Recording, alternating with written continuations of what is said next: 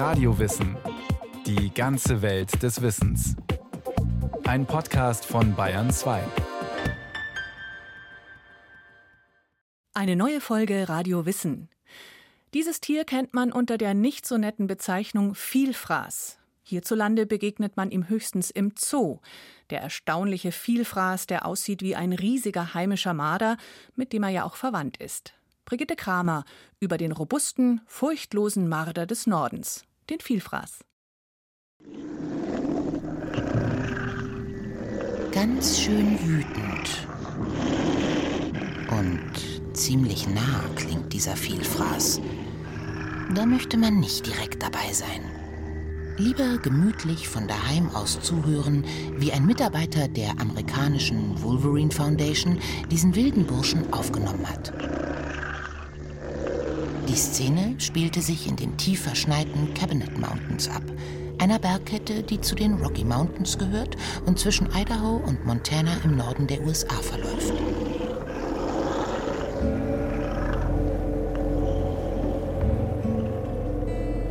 Das ist richtige Wildnis. Die Kabinettberge gehören zu den sogenannten Streetless Areas der USA, Gebiete ohne Straßen. Und hier gibt es sie noch neben Pumas, Grizzlybären und Wölfen. Die Vielfraße, Wolverines auf Englisch, Gulo Gulo auf Lateinisch. Gebiete ohne Straßen bedeuten Gebiete ohne Menschen. Zu Gesicht bekommt man sie deshalb so gut wie nie, weder im Norden der USA noch in Kanada, Russland oder Skandinavien, wo sie auch leben. Vielfraße sind Einzelgänger und sie sind bestens angepasst an die harte Wildnis des Nordens. Vielfraße sind unglaublich kräftig und ausdauernd und sie sind geschickt und schlau. Sie sind etwa so groß wie Bärenjunge, mit denen sie aus der Ferne verwechselt werden können. Schaut man sich Fotos, Zeichnungen oder Videos aber genauer an, stellt man fest, Vielfraße haben nichts Niedliches an sich. Sie haben ein dichtes, langes, dunkles Fell, einen buschigen Schwanz, auffallend große Pfoten, einen kleinen, gedrungenen Kopf mit kleinen Ohren und Augen und stumpfer Schnauze. Sie haben starke Zähne und sehr starke Kiefer. Vom Kopf bis zum Hinterteil können sie einen Meter lang werden. Dazu kommen dann nochmal rund 20 Zentimeter Schwanz. Normalerweise wiegen sie um die 15 Kilo. Vielfraße gehören zu den marderartigen Tieren, sind also mit unseren Mardern verwandt, nur viel größer. Auch sie sind nervöse Schnüffler, bewegen sich schnell, werden aufgeregt, wenn ihre Nase etwas entdeckt hat. Zum Beispiel ein unter einer Lawine begrabenes Karibu, tiefgefroren. Vielfraße halten keinen Winterschlaf. Sie sind das ganze Jahr aktiv.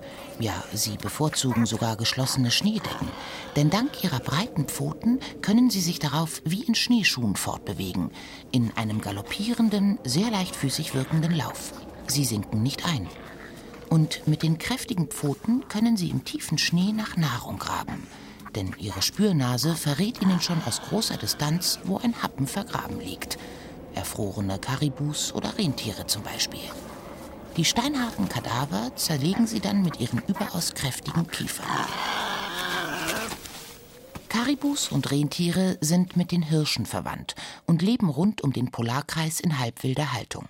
Das heißt, die Herden bewegen sich frei, werden aber mehrmals im Jahr von ihren Besitzern eingefangen, um Schlachttiere auszusuchen oder um junge und kranke Tiere zu versorgen. Und hier tritt der Vielfraß, der auch lebende Tiere erlegen kann, in Konflikt mit den Menschen. Vielfraße bringen sich auf Ästen in Position und stürzen sich dann von oben auf vorbeiziehende Rentiere oder Karibus, die viel größer sind als sie. Oder sie töten die Huftiere nach ermüdenden Verfolgungsjagden über die verschneite offene Tundra durch einen gezielten Biss ins Genick. Die meisten Menschen mögen die Vielfraße nicht – Jahrhundertelang haben sie sie gejagt mit Fallen, Speeren oder Gewehren, weil sie Tiere fressen, an denen auch der Mensch Interesse hat. Und wegen ihres dichten, warmen Pelzes. Heute sind Vielfraße vom Aussterben bedroht und stehen deshalb unter Schutz. Der Konflikt mit dem Menschen scheint gelöst zu sein, zumindest in Schweden, wie Eva Andersson vom Tierpark Nordens Ark weiß. In Scandinavia, the wolverine is like a in Skandinavien hat der Vielfraß den Ruf eines zerstörerischen Teufels. Besonders das Volk der Samen, das Rentiere züchtet, will ihn nicht in seinem Lebensraum haben. Aber die schwedische Regierung zahlt den Leuten in ihren Dörfern Geld, damit sie die Fleischfresser in ihrer Gegend tolerieren. Andersson schätzt, dass es in Schweden und Norwegen noch rund 1000 Vielfraße gibt. In Finnland leben rund 300 Tiere. Sie laufen in den nördlichen, unbewaldeten und gebirgigen Landesteilen über die Grenzen hinweg auf der Suche nach Futter oder Geschlechtspartnern. Jetzt ziehen sie auch nach Süden, in die Wälder. Das ist gut für die Samen, dann gibt es keine Konflikte. Wahrscheinlich sind sie einfach nach Süden gezogen, weil wir sie gelassen haben. Und wohl auch wegen des Futters. Sie fressen ja auch Aas und folgen gerne Wolfsrudeln, von denen sie die Reste fressen. Vielfraße sind immer in Bewegung. Sie laufen sehr viel. 30 Kilometer am Tag, das ist für sie ganz normal. Dementsprechend gedrungen und muskulös ist ihr Körper. Sie gehören neben Luchsen, Bären und Wölfen zu den vier großen Fleischfressern des Nordens. Gibt es in einem Landstrich Wölfe, überleben dort die Vielfraße leichter. Sie sind zwar nicht verwandt, obwohl der englische Name Wolverine, kleiner Wolf, darauf schließen ließe, aber Vielfraße und Wölfe gehören immerhin zur Überfamilie der hundeartigen Raubtiere, im Gegensatz zu den Raubkatzen. Eva Andersson Uh, Wölfe jagen im Rudel. So können sie viele Rentiere auf einmal erlegen. Vielfraße reißen nur eins. Sie jagen allein. Aber sie treiben die Rentier- oder Schafherden auseinander. Und wenn sie dabei die Gelegenheit haben, zum Beispiel mehrere Rentiere zu erlegen, dann nehmen sie das Fleisch mit. Sie sind ja sehr aktive Tiere.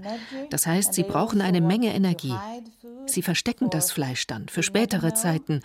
Man weiß ja nie, wann man wieder an Futter kommt. Im Winter sind sie gute Jäger, weil sie über den Schnee laufen können. Aber im Sommer ist das nicht so einfach. Sie verstecken das Fleisch dann, zerkleinern die Rentiere und vergraben die Teile im Schnee oder in der Erde. Vielfraße können in den Herden also auch großen Schaden anrichten. Bei den Samen, dem indigenen Volk Nordeuropas, das von der Rentierzucht lebt, sind deshalb viele Legenden um das böse Tier entstanden, die heute alle Schweden kennen. In Sweden we call them järv. In Schweden heißt er Seref. Das bedeutet furchtlos oder mutig. Wir haben viele Vielfraßlegenden. Eine besagt zum Beispiel, dass wenn eine Bärin vier Junge bekommt, dann ist das vierte ein Mörderbär. Damit ist der Vielfraß gemeint.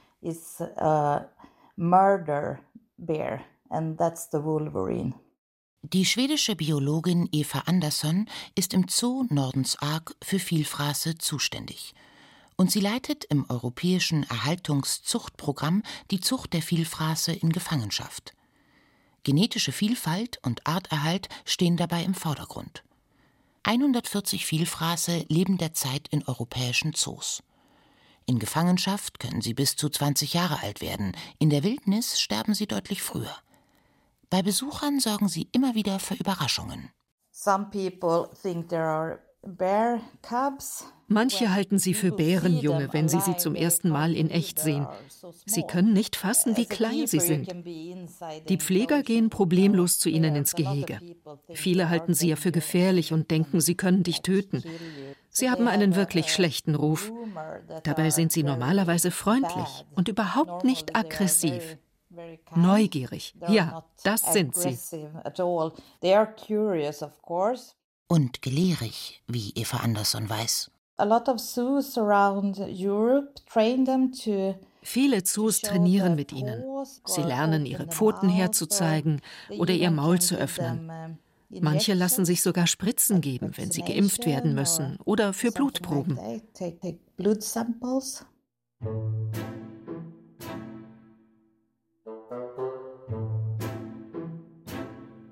Auch Lena und Mo sind neugierig und gelehrig. Das Vielfraßpärchen lebt im Münchner Tierpark Hellerbrunn, bislang ohne Nachwuchs. Die Fortpflanzung der Tiere ist ungewöhnlich, auch ein Zeichen der Anpassung an Extrembedingungen. Die Paarung ist im Hochsommer. Das befruchtete Ei ruht dann wochenlang im Uterus und entwickelt sich erst am Winteranfang. Ein bis drei kleine Vielfraße kommen dann im März oder April zur Welt. Ihre ersten Lebensmonate fallen also mit der warmen Jahreszeit zusammen. Die Weibchen tragen nur alle zwei Jahre Junge aus und ziehen den Nachwuchs alleine auf. Sie können deshalb recht lang bei der Mutter bleiben, ein bis eineinhalb Jahre. In Hellerbrunn hat die Zucht leider noch nicht geklappt, obwohl sich Lena und Mo schon mehrmals gepaart haben. Heute steht ihnen der Sinn nach etwas anderem. Es ist ja auch Winter, keine Paarungszeit. Am Vormittag sind sie besonders aktiv, wie Tierpfleger Thomas Keindl erzählt. Es sind schöne Tiere. Imposant ist ihr langes, dichtes Fell, und nein, Vielfraße sind nicht niedlich. Aber sie sind in ihrer Emsigkeit sehr sympathisch. Kein Vergleich zu den benachbarten Raubkatzen, die meistens nur irgendwo herumliegen, um Energie zu sparen.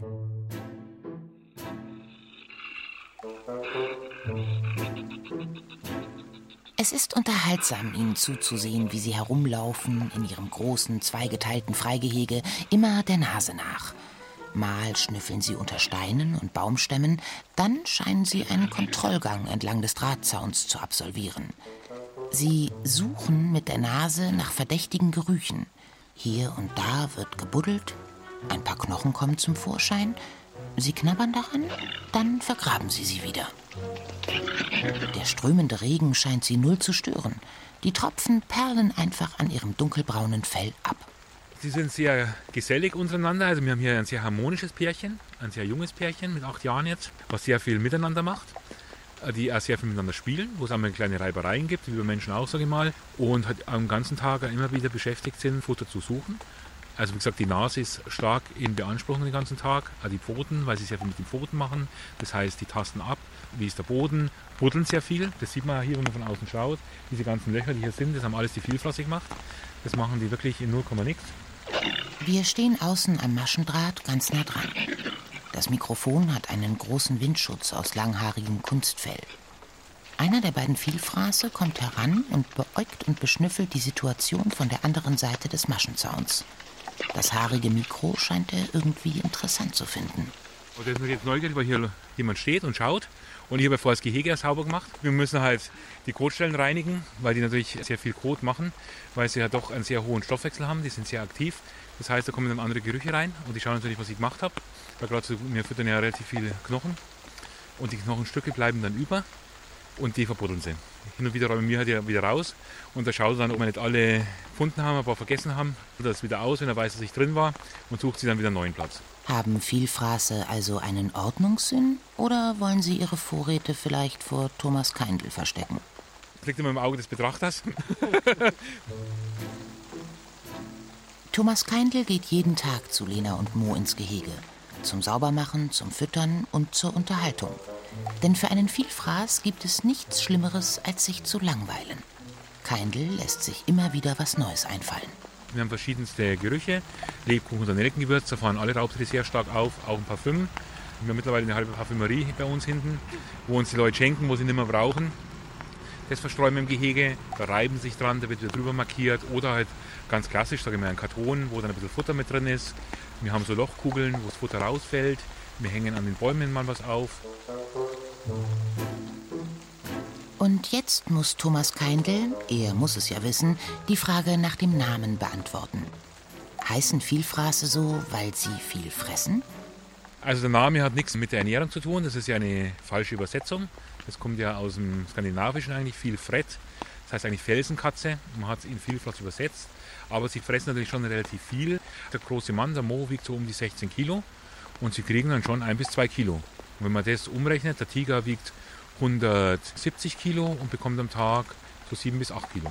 Im Verhältnis zum Körpergewicht fressen die dann deutlich mehr wie jetzt eine große Katze. Aber jetzt kein Vielfraß in dem Sinn, dass sie sich bis zum Zerplatzen fressen.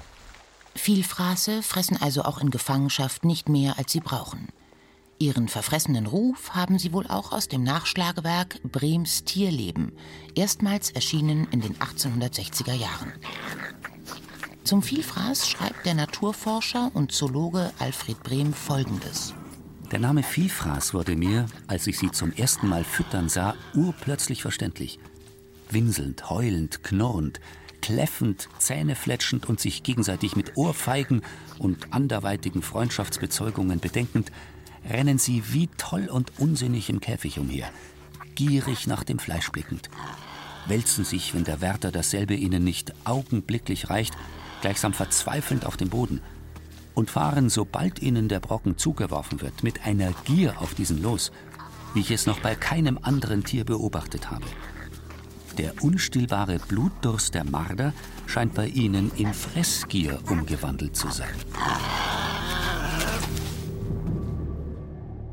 Es stimmt schon. Zurückhaltend hört sich das nicht an. Auch sein wissenschaftlicher Name Gulo Gulo verweist auf das lateinische Gula, Genusssucht. Aber Fressgier, Blutdurst oder gar Völlerei sind nichts als menschliche Fantasien. Der Schweizer Naturforscher Konrad Gessner hat in seinem Werk Historia Animalium Mitte des 16. Jahrhunderts auch zum Vielfraß einen Eintrag verfasst, in dem er berichtet, das Tier fresse sich erst voll, dann zwänge es sich zwischen eng nebeneinander stehenden Bäumen durch, um den Darminhalt möglichst rasch wieder loszuwerden, um danach weiterzufressen. Auch vor menschlichen Leichen mache der Gierschlund nicht Halt, heißt es. Woher hat Gessner seine Erkenntnisse? Vielleicht hat er die Tiere beobachtet, als sie noch in Mitteleuropa gelebt haben? Wohl kaum. Denn der Vielfraß ist bei uns viel, viel früher verschwunden. Knochenfunde belegen, dass es einmal viele Vielfraße in Mitteleuropa gegeben hat, und zwar während der letzten Eiszeit, der Würmeiszeit. Reste von 188 Exemplaren wurden bis jetzt gefunden in den Alpenländern und in Belgien, Spanien, Ungarn und Kroatien, in der Slowakei und in Slowenien. Sie zeigen, dass die Tiere damals etwa 15 Prozent größer waren als heute. Auch in Bayern gab es viel Fraße. Ihre Reste wurden in der Zoolitenhöhle und der Mogasterhöhle bei Forchheim in Oberfranken entdeckt und in den Weinberghöhlen bei Rennertshofen im oberbayerischen Landkreis Neuburg-Schrobenhausen. Die meisten Vielfraßknochen stammen aus der Zeit um 18.000 vor Christus, andere vom Ende der Kälteperiode um 14 bis 10.000 vor Christus. Doch warum leben heute keine Vielfraße mehr in Mitteleuropa? Das Klima spielt wohl eine wichtige Rolle.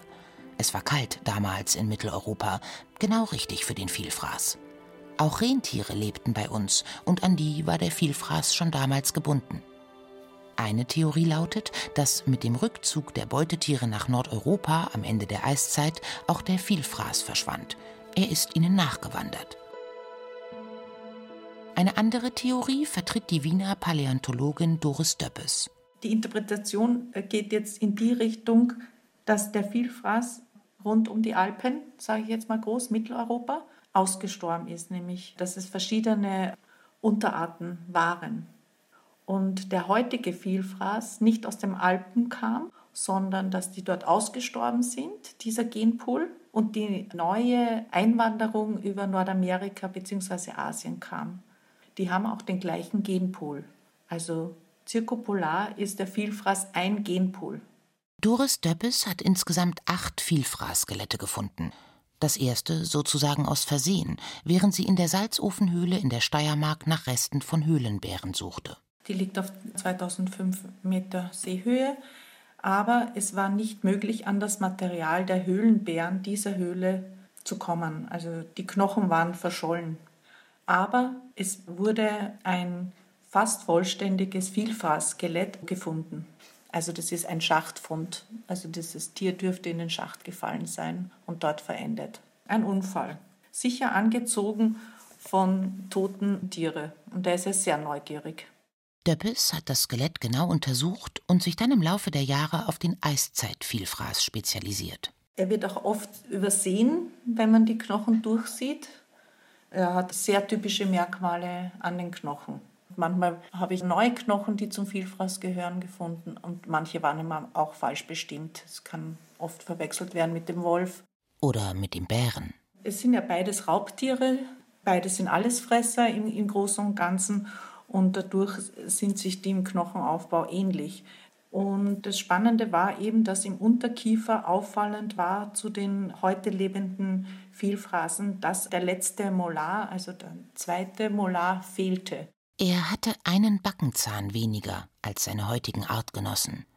Ein Indiz dafür, warum die eiszeitlichen Vielfraße ausgestorben sind? Konnte er nicht so gut kauen oder bestimmte Nahrung nicht gut kauen? Für die pflanzliche Ernährung sind breite Zähne und Mehrzähne, sagen wir auch so, von Vorteil. Der Vielfraß hat ein typisches Raubtiergebiss, also mit einer Brechstange, wie man es vielleicht auch vom Löwen kennt, teilweise auch vom Hund und auch von der Hyäne. Und die Hyäne ist angepasst an Knochenzerbrechen und auch das ist beim Vielfraß sichtbar. Der Vielfraß hat eine sehr starke Beißkraft im hinteren Bereich. Auf die Frage, ob das Gebiss mit dem Aussterben zu tun hat, gibt es noch keine schlüssige Antwort, wie auch bei vielen anderen Eiszeitsäugetieren. Ja, manche sind ausgestorben zu unterschiedlichen Zeiten. Der Höhlenbär ist ausgestorben, der Höhlenlöwe, die Höhlenhyäne, das Mammut, Riesenhirsch ist ausgestorben. Manche sind noch da, wie zum Beispiel der Wolf. Hirsch hat es damals gegeben und gibt heute auch noch. Moschusochse gibt es auch noch, das Pferd, mehr oder weniger das Rentier, der Vielfraß. Könnte er nicht wieder zurückkommen, so wie auch Wölfe oder Bären wieder in Mitteleuropa leben? Also er braucht geschlossene Wälder und die sind einfach in Europa nicht vorhanden. Und wenn man sieht, was jetzt mit Luchswolf oder etc. oder auch Rothirsch zum Beispiel in Europa abgeht, macht es keinen Sinn und ist auch nicht zielführend. Er wandert von selber, so wie ein Wolf oder ein Bär oder ein Luchs. Aber der Fall ist überhaupt nicht gegeben. Also es gibt überhaupt keine Tendenzen, dass der Vielfraß hier in südlicher abwandert aus Skandinavien oder auch nicht von Osten rein, von Russland. Vielleicht kommt er doch irgendwann zurück, wenn Europa mehr Wildnis zulässt und grüne Korridore heimischen Säugetieren mehr Bewegungsfreiheit ermöglichen. Bis dahin können wir ihn leider nur im Tierpark erleben, den rauen Gesellen aus dem Norden.